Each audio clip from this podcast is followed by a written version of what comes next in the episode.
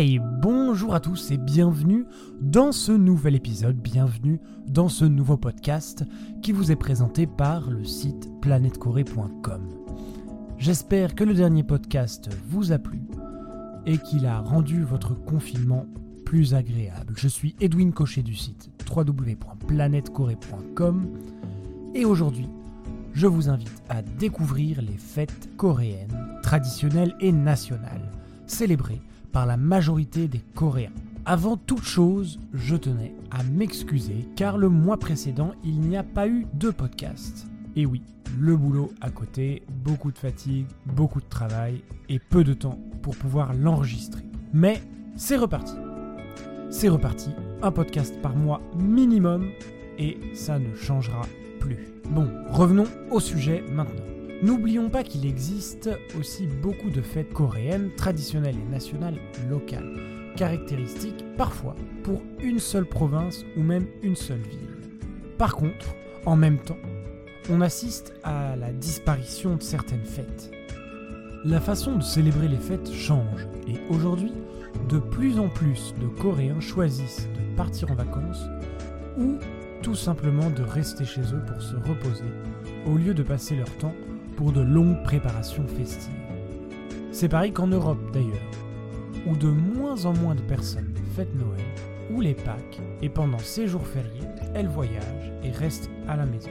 Notons que pour parler des fêtes nord-coréennes, il faut présenter plus précisément le contexte historique et social de la Corée du Nord. C'est pourquoi, dans ce podcast, nous ne parlerons que des célébrations sud-coréennes. Mais patience, patience, chers auditeurs ce sujet ne sera pas oublié dans la série de nos articles et podcasts. Bien sûr, nous revenons dessus très bientôt. Dans cet épisode d'abord, nous allons parler des fêtes traditionnelles réglées par le calendrier lunaire, comme le nouvel an coréen, Sol-Lal, pour ceux qui connaissent le mieux. Et ensuite, des fêtes nationales réglées par le calendrier solaire, le calendrier grégorien. C'est ce calendrier qu'on va utiliser dans le monde entier. Mais avant toute chose, générique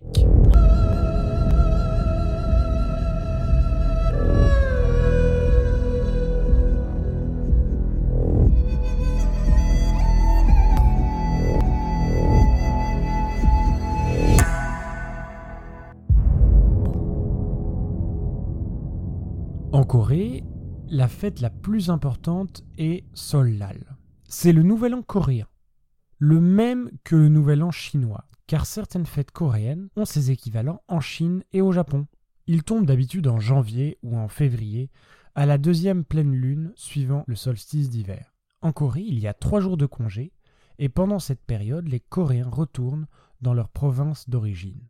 Ce jour-là, toute la famille se réunit, rend un culte aux ancêtres, partage le repas traditionnel composé d'une soupe appelée tteokguk. Elle est faite de jus de viande, de bœuf, d'œufs et de pâte de riz.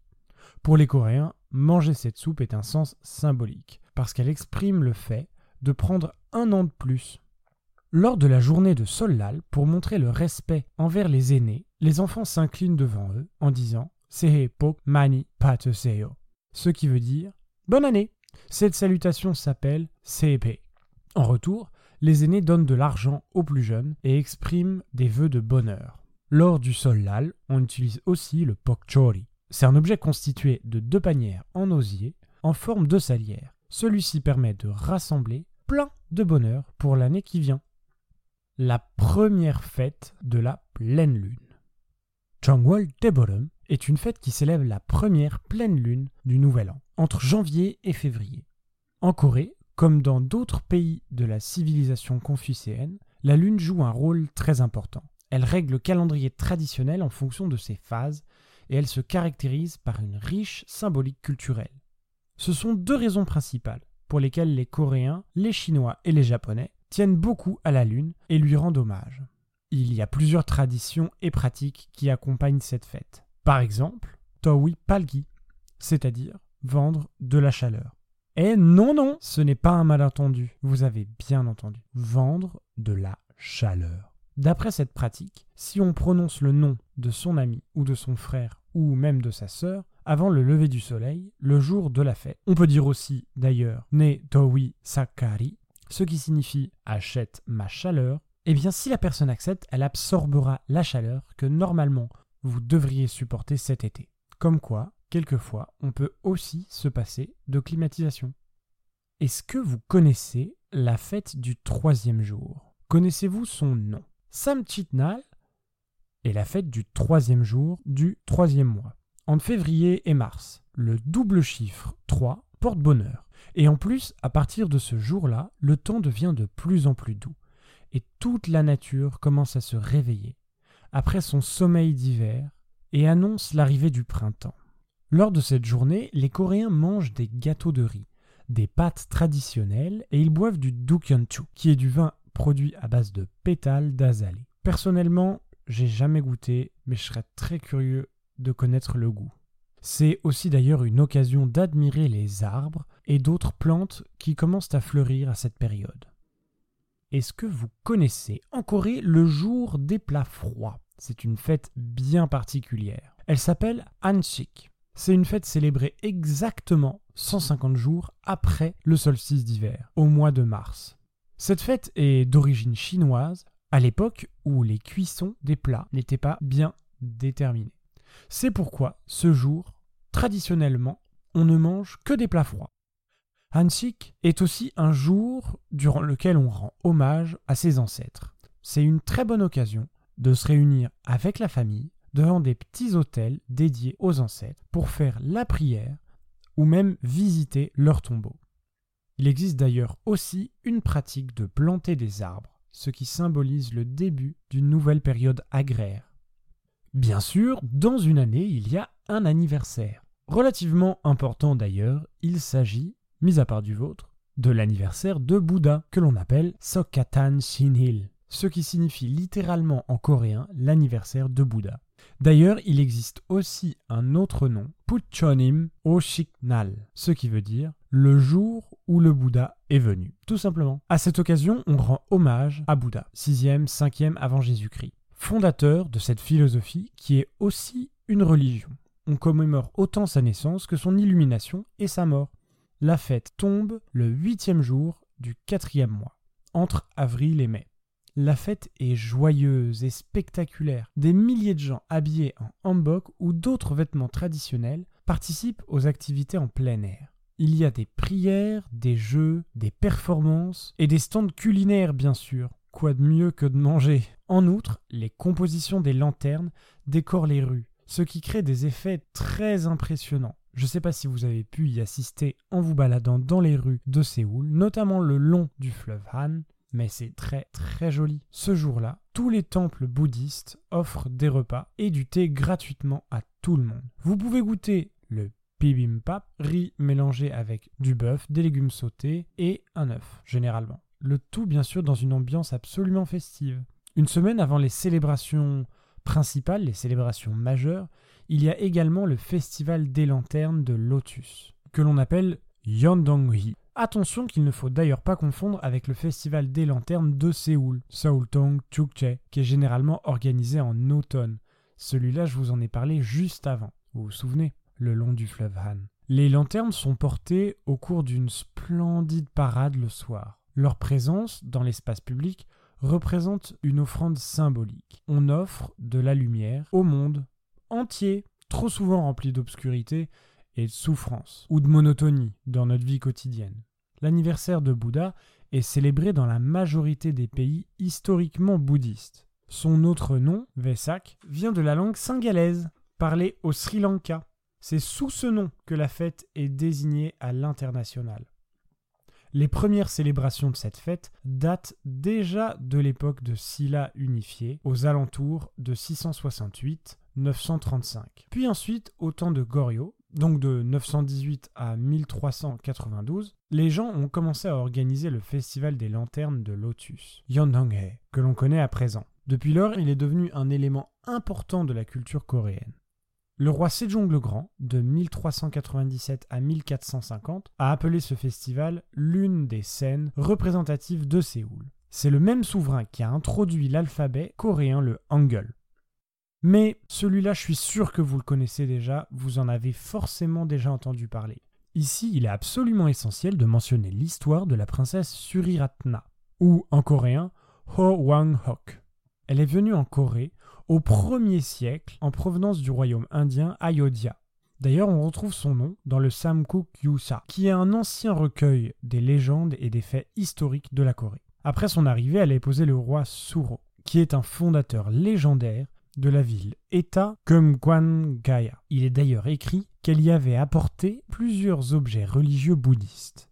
D'ailleurs, c'est une hypothèse perturbante, parce que cela veut dire que le bouddhisme aurait pu venir en Corée directement de l'Inde. Autrement dit, sans l'influence de la Chine, qui dominait déjà la région à l'époque. Et maintenant, nous allons parler de la fête de Dano, qui est une fête qui tombe le cinquième jour du cinquième mois, entre mai et juin en fait. Je pense que vous avez déjà dû remarquer que les Coréens aiment bien les fêtes qui tombent le cinquième jour du cinquième mois de la cinquième année, par exemple. En fait, on pourrait presque appeler ça un double jour. Ceci dit, les dates auxquelles les chiffres du jour et de mois sont les mêmes, c'est très souvent caractéristique pour tous les pays confucéens avec la Chine et le Japon. À l'époque, Dano était le jour d'un rafraîchissement symbolique. Les gens mettaient des vêtements neufs et fêtaient le début de l'été. Aujourd'hui, les Coréens organisent des activités bien différentes, comme par exemple des performances de Shirem, qui est en fait, pour ceux qui l'ignorent, une lutte coréenne traditionnelle très très ancienne. Il y a également certains rituels chamaniques qui sont célébrés pour rendre hommage à plusieurs déités. Dans la série des fêtes coréennes traditionnelles peu connues, je vous présente Yudu. Alors, rien à voir avec le Yuzu, c'est juste euh, Yudu, qui est une fête durant laquelle on offre la première récolte aux déités, entre juillet et août. Ce jour-là, la pratique de se laver quelque part dans la nature, un fleuve, une rivière, est un rituel symbolique. À la fois, on lave le malheur de notre vie pour purifier et être plus heureux. En fait, ça peut ressembler à ce qu'il se passe en Inde dans certaines fêtes où ils se lavent dans la rivière. Est-ce que vous connaissez Sambok Ce sont les trois jours les plus chauds de toute l'année, au mois d'août. Ceux qui ont déjà voyagé en Corée en été parmi vous savent très bien que la chaleur est très difficile à supporter sur la péninsule lors de cette période de l'année. Pour l'avoir déjà fait euh, moi-même, je confirme qu'il fait vraiment très chaud. Cette fête particulière a pour but de rendre ces jours plus doux. D'après un proverbe coréen, la nourriture est la meilleure solution pour tous les problèmes. Eh bien c'est exactement pareil dans ce cas. On se débrouille avec la température grâce à manger. Il y a deux plats recommandés. Chokyok Tang, qui est une soupe froide de poulet, et également le très célèbre Samyokta, qui est une soupe chaude de poulet. Un plat chaud quand il fait trop chaud? C'est bizarre ça, non? Eh bien non, c'est pas bizarre. Et oui, car les Coréens disent Iyol Chiyol, c'est-à-dire lutter le feu par le feu. Après avoir mangé, notre corps va transpirer davantage, va transpirer plus fort, et du coup la température de notre corps descend.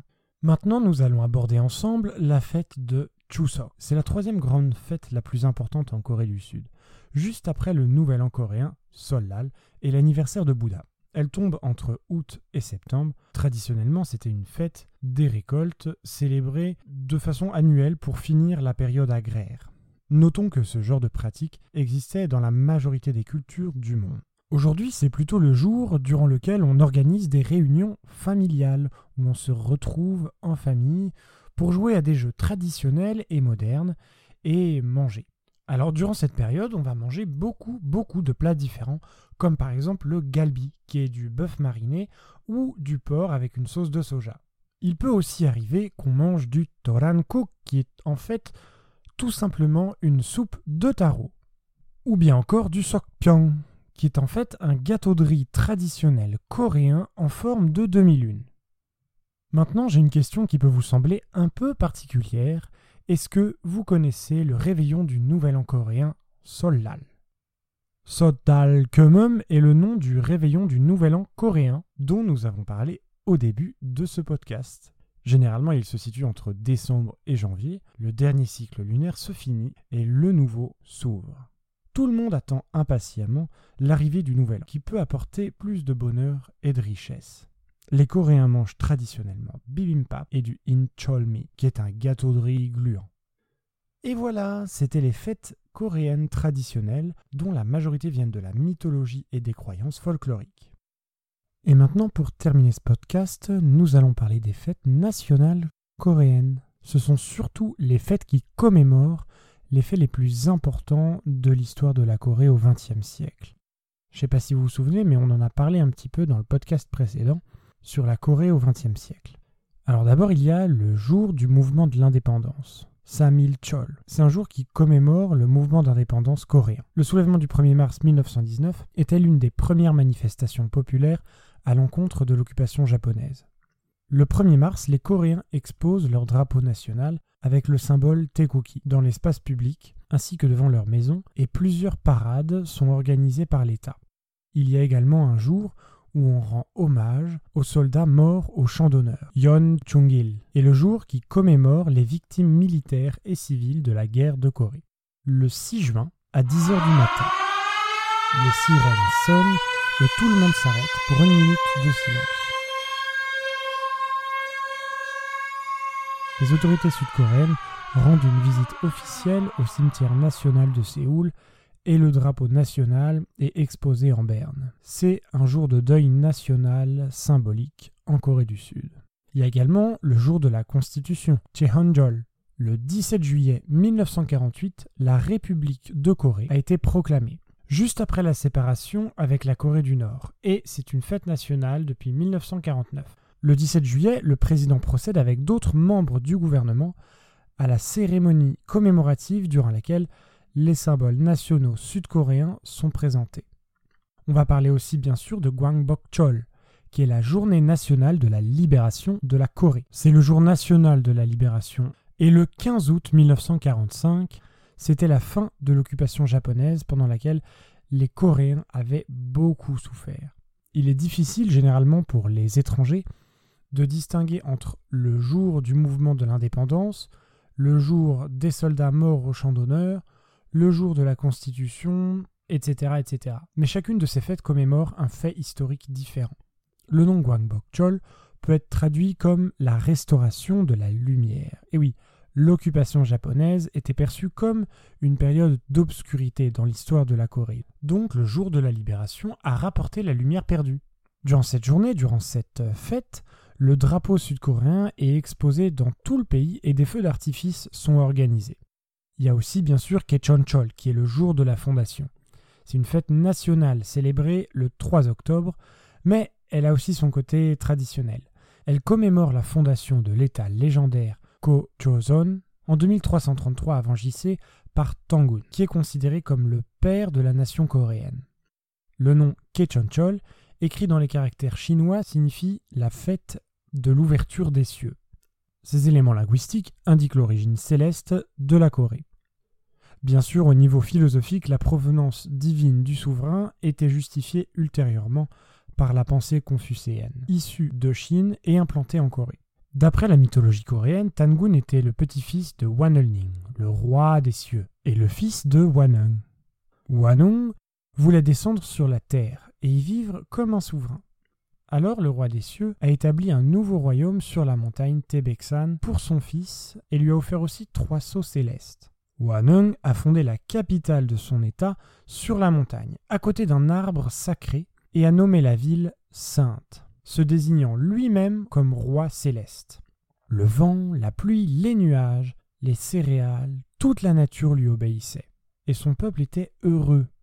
Un tigre et une ours, qui désiraient devenir des humains, suppliaient Wanung de les aider. Le roi leur a donné une branchette d'absinthe et vingt gousses d'ail en leur disant Si vous en mangez et si vous ne voyez pas la lumière du soleil pendant cent jours, vous deviendrez des humains le tigre et l'ours ont tout mangé et se sont cachés dans une grotte. L'ours a réussi à rester dans l'ombre suffisamment longtemps pour se transformer en femme. Mais le tigre, lui, n'a pas supporté cette contrainte. Il a bondi hors de la grotte et est resté animal à jamais. La femme ours était heureuse, mais elle ne pouvait pas trouver d'époux. Elle a prié l'arbre sacré pour pouvoir trouver un homme et avoir un enfant avec lui. Wanung l'a pris en pitié s'est transformé en humain et lui a donné un fils. et il a été nommé Tangun. C'est lui qui a fondé plus tard l'État Go-Joseon, avec pour capitale Pyongyang. Tangun est souvent identifié avec le dieu de la montagne, Sanshin. C'est un personnage caractéristique du chamanisme coréen. En revanche, son grand-père, Hanulnim, est perçu comme un équivalent de Sangdi, la suprême divinité chinoise. On note aussi que pour certains Sud-Coréens, la croyance en Tangun est la seule qu'ils partagent avec la Corée du Nord, selon Chang Woo-il, poète et animateur de l'association de coopération pour la réunification pacifique et le respect de Tangun. Cette unanimité unique des deux Corées pourrait potentiellement contribuer au rapprochement entre les deux pays, au moins dans les échanges culturels qu'ils peuvent avoir. La narration mythique est bien présente dans les célébrations de Gecheonjol aujourd'hui. Les symboles principaux de la fête sont évidemment Tangun, le tigre et l'ours, très souvent représentés dans l'esthétique japonaise kawaii et parfois représentés en compagnie des personnages de Kakao Talk. Bien sûr, ces célébrations sont beaucoup plus ludiques et joyeuses en comparaison des fêtes nationales occidentales beaucoup plus sérieuses et solennelles. Et voilà, c'est la fin de cet épisode déjà. J'espère que ce podcast vous a plu. Moi, je vous remercie beaucoup de m'avoir écouté. C'était Edwin Cochet du site planetcorée.com. Ce podcast a été écrit par Maria Anadoudek avec des articles de Edwin Cochet, Maria Anadoudek et bien sûr Florence Codet. Pour écrire ce podcast, nous avons utilisé les articles suivants, accessibles sur notre site internet www.planetcorée.com. L'anniversaire de Bouddha, le jour de la Constitution, le jour de la fondation, Solal, les fêtes coréennes. J'espère vraiment qu'il vous aura plu je vous invite à une très bonne lecture de ces articles si vous voulez en savoir plus. Bien sûr, je rappelle que ces podcasts, c'est un concentré des articles et que si vous voulez approfondir le sujet, vous avez notre site internet, voire même notre Instagram. Vous pouvez nous suivre également sur les réseaux sociaux. J'espère qu'il vous aura plu. Je vous souhaite bon courage en cette période sanitaire. N'oubliez pas votre petit masque et moi, je vous dis à la prochaine dans un nouveau podcast avec toujours plus de Corée.